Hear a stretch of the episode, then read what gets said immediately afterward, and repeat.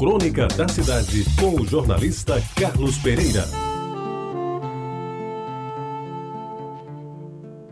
Amigos ouvintes da Rádio Tabajara, quando seu pai governava a Paraíba, Zé Américo Filho veio morar em João Pessoa e na bagagem trouxe não só o uniforme do Botafogo de futebol e regatas, o glorioso de General Severiano, do Rio de Janeiro, que João Saldanha, seu grande amigo, lhe dera de presente, como o desejo também de fazer brilhar o nosso Botafogo aqui da terra.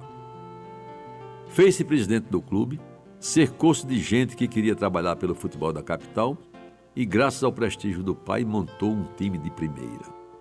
Como não podia pagar bons salários, aproveitou-se dos méritos de alguns jogadores e os fez funcionários públicos federais, com a obrigação naturalmente de dar expediente e de jogar pelo time da Estrela Solitária.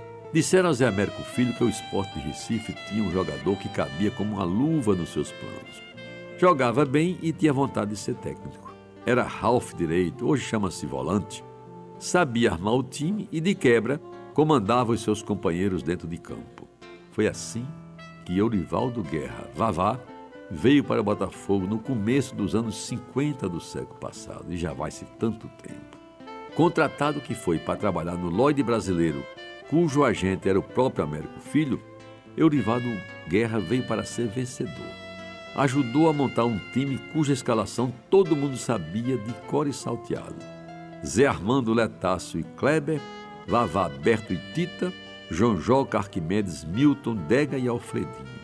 Na linguagem do futebol atual, ele era médio volante e compunha com Antônio Berto, contratado para o Ipaze, graças ao apoio de Alcides Carneiro, e Tita, uma linha intermediária que fez história no futebol da Paraíba. Pois bem, durante muitos anos, Vavá jogou pelo Botafogo. Quando pendurou as chuteiras, ainda permaneceu como técnico do time ao longo de bom tempo, mesmo depois que Zé Américo Filho deixou a presidência do clube. Eu lembro de uma vez que eu acompanhei como repórter esportivo, na época eu fazia parte da crônica esportiva de João Pessoa, o Belo, que é da denominação afetiva do Botafogo, numa excursão a Maceió, onde o Alvinegro jogaria no sábado à noite e no domingo à tarde contra os temidos CSA e CRB. Depois de uma vitória no sábado, o time quase não entrou em campo no domingo, em virtude de uma diarreia danada que deu em todo mundo inclusive nos diretores e em mim. Foi o resultado desastroso de um sururu com coco, servido no jantar. Dizem até que foi vingança do cozinheiro do hotel pela derrota que o Belo tinha imposto ao seu time preferido. Pois bem, meus amigos, naquela noite somente Vavá não adoeceu. Escolado como experiências anteriores, ele alertou a todos que sururu não era comida indicada para a noite.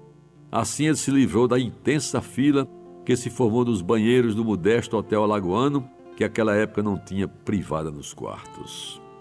Eurivaldo Guerra. Depois que abandonou o futebol, continuou a morar em João Pessoa, cidade que ele elegeu como residência definitiva.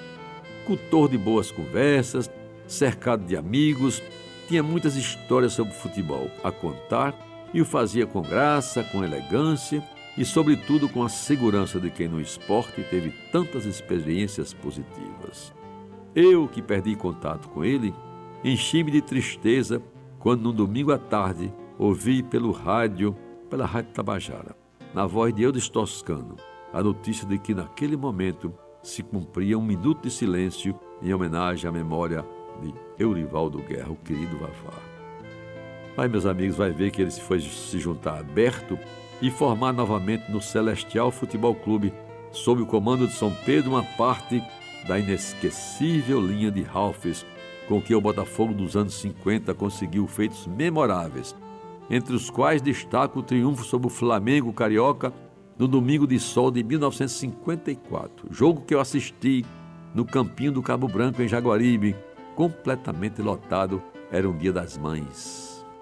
E depois, em 1981, quem não lembra, em pleno Maracanã. Pelo Campeonato Brasileiro, o nosso Botafogo, o belo daqui de João Pessoa, meteu 2 a 1 um no Urubu, que tinha Raul, Leandro, Júnior, Adílio, Zico e tantos outros, numa das mais gloriosas jornadas alvinegras paraibanas de todos os tempos. Você ouviu Crônica da Cidade, com o jornalista Carlos Pereira.